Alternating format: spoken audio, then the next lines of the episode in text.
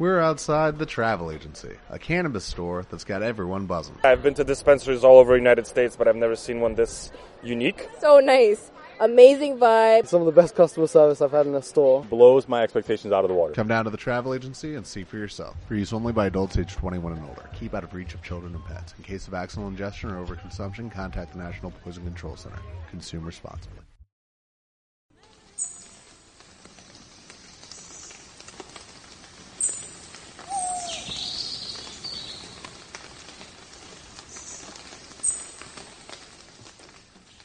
Vieito Romero, muy buenas tardes. Hola, muy buenas tardes, ¿cómo estás? Pues aquí no se nos ocurría otra mejor forma de recibirte que con lo que estábamos escuchando justo antes de darte micro. Y además eh, sabes muy bien de qué te hablo, ¿no? Porque sé que haces un programa de radio, que alguien me lo ha chivado y estás perfectamente familiarizado con el lenguaje. ¿Qué era lo que estábamos escuchando, Vieito?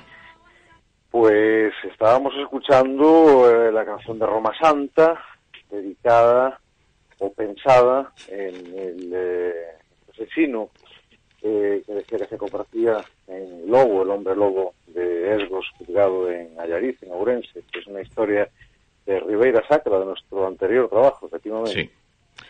Eh, cuéntanos un poco, te voy a preguntar dos cosas, ¿no? Primero, ¿quién es eh, Vieito Romero? Porque sé que tienes una larga trayectoria dentro de lo que es el mundo de la música.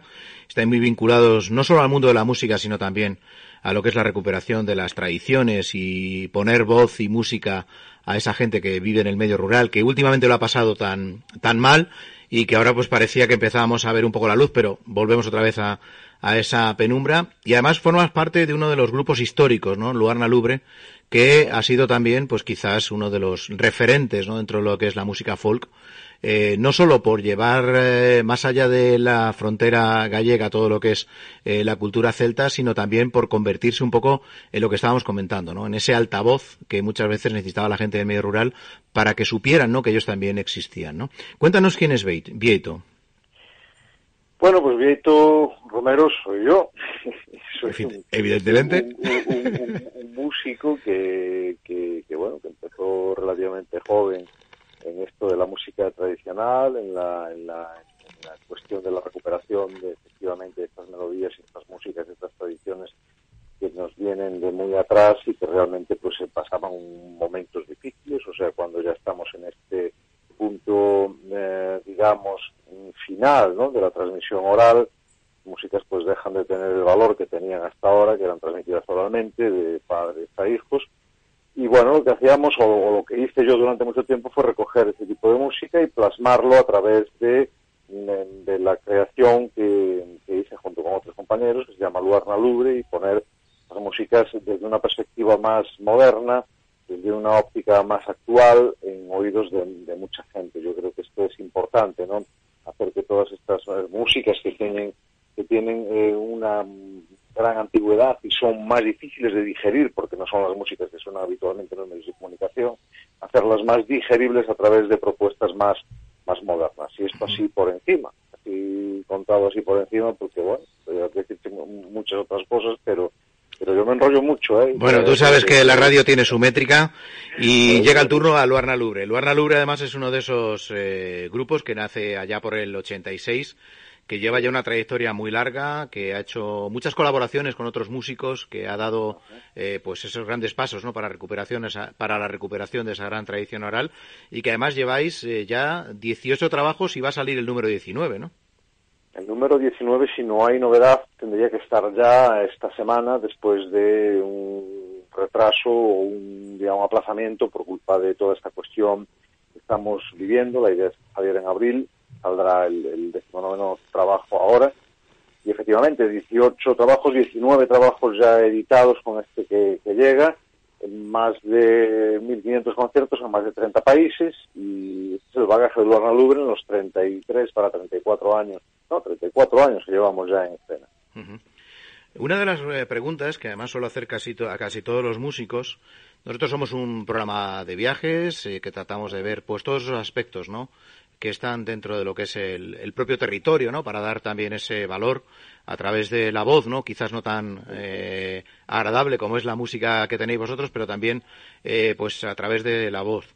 Eh, hay una cosa que a mí siempre me ha llamado la atención, ¿no? Eh, en todos los pueblos eh, no hay una sola fiesta que no haya un músico, ¿no? Y sin embargo, no hay una tradición en nuestro país, quizás vosotros sí, ¿no? Porque Luana Lubre es un grupo muy, muy seguido, pero no hay una tradición de hacer esos grandes festivales o esa, esas promociones tan interesantes que hay, pues dentro de lo que es la música folk y poner en valor no solo la fiesta, sino también el espectáculo de la propia música, ¿no?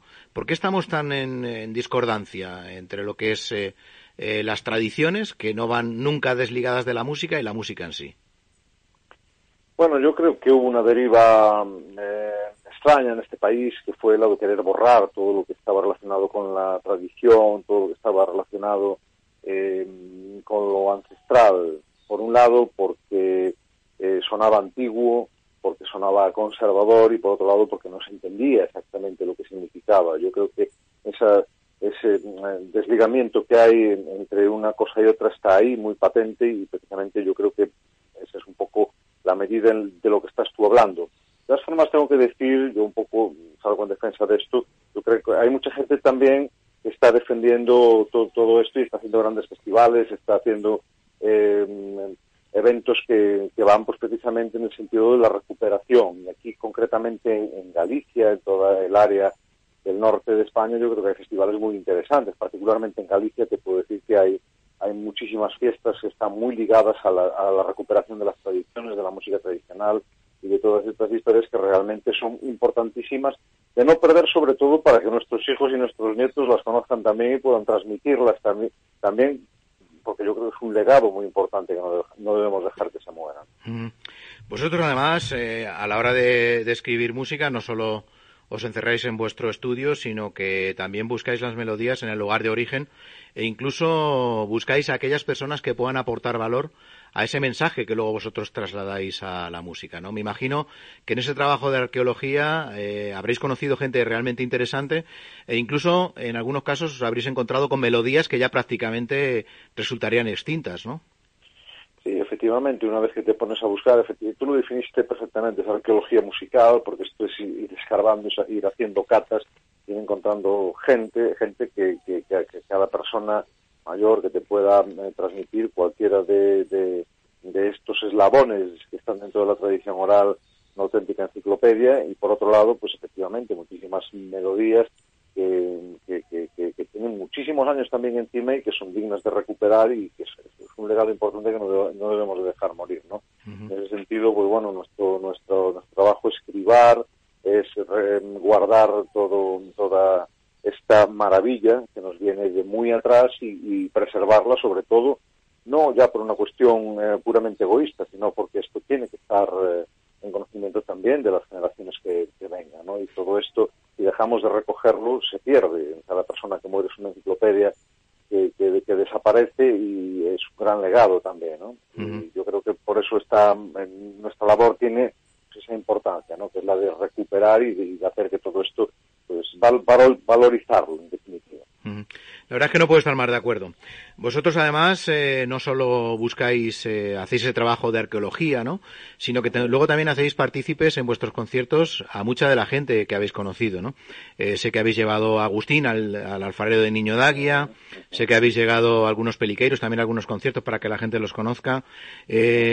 ¿Cómo es ese momento en el que compartes tu música con sus protagonistas y, ven que en un concierto de Luarna Lubre son el epicentro casi de, la actuación de un grupo tan reconocido como el vuestro?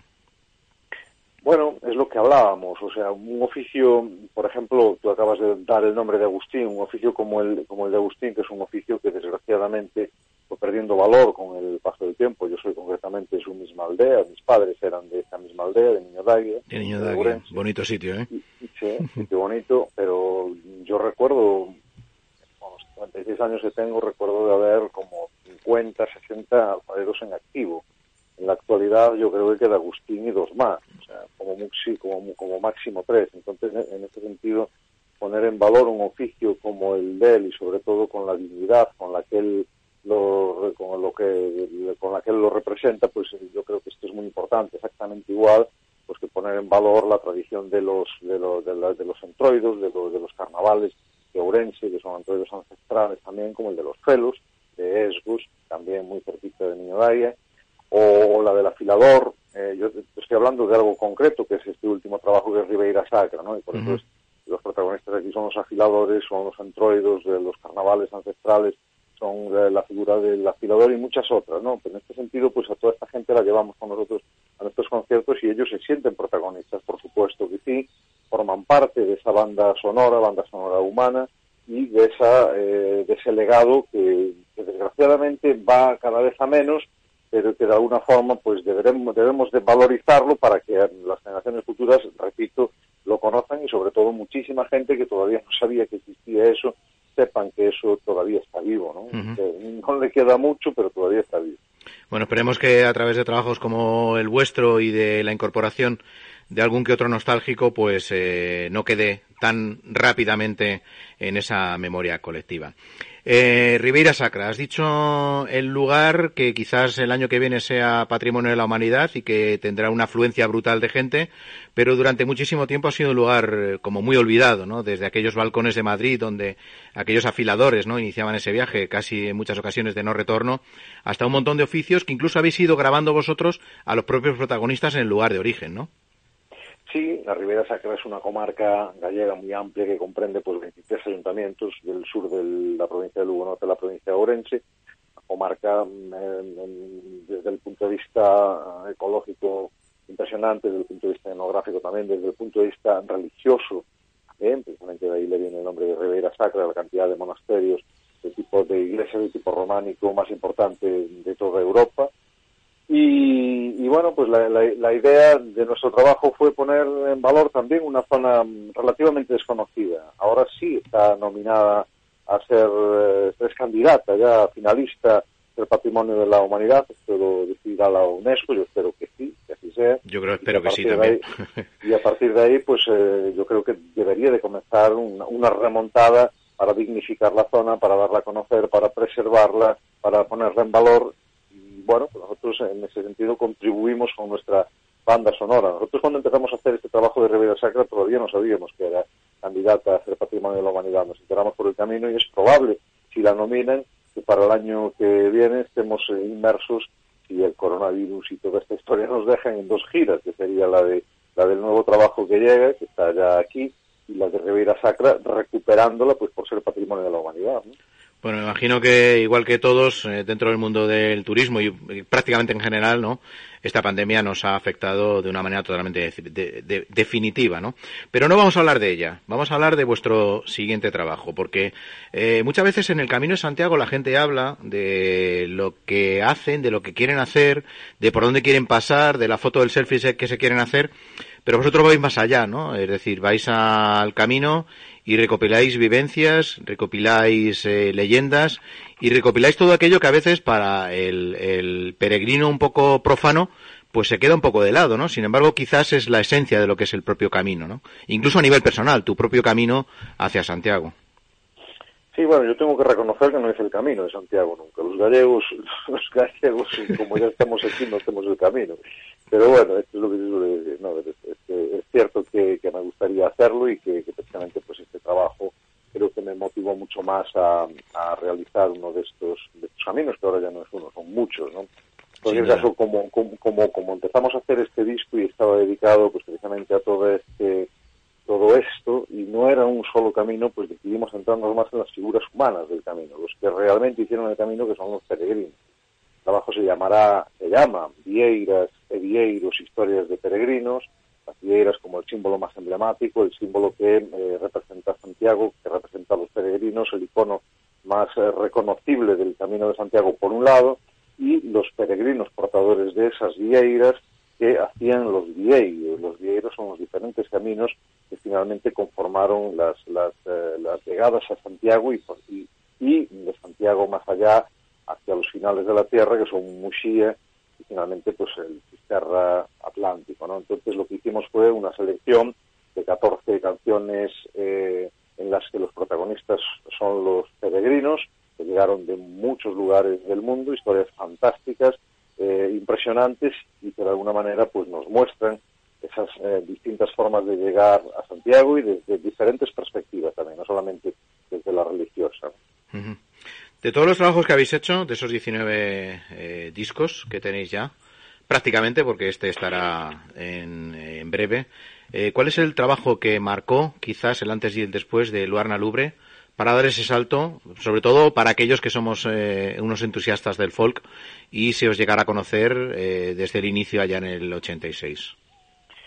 Bueno, el, el, yo creo que el trabajo que más nos marcó fue el primero, por ser el primero, trabajo llamado Sondoar, todavía salía en, formato vinilo, era un, LP con de 36, 37 minutos con 10 o 11 canciones, no recuerdo exactamente, yo creo que esto para nosotros fue lo más, eh, lo más impactante porque no era fácil sacar un disco en aquellos eh, tiempos, en el año 86, y menos de música folk, y nos costó trabajo hacerlo, pero en cualquier caso fue un, un, disco ilusionante, pero digamos que el que marcó el punto de inflexión mayor, mucha más gente y que de alguna manera pues hizo que el lugar Nalubre diera una expansión eh, más allá de las fronteras gallegas, fue el de Plenilunio, que fue nuestro cuarto trabajo, ya cuando Mike Oldfield había hecho la versión de nuestro tema, de mi tema, o, o Sondoar, y a partir de ahí, bueno, pues ya mucha gente empezó a conocer a Lubre y a, y Lubre a proyectarse fuera de las fronteras de Galicia, incluso de las, de las españolas también, uh -huh. porque a partir de ahí vinieron muchas muchas giras por muchos lugares del mundo. ¿no?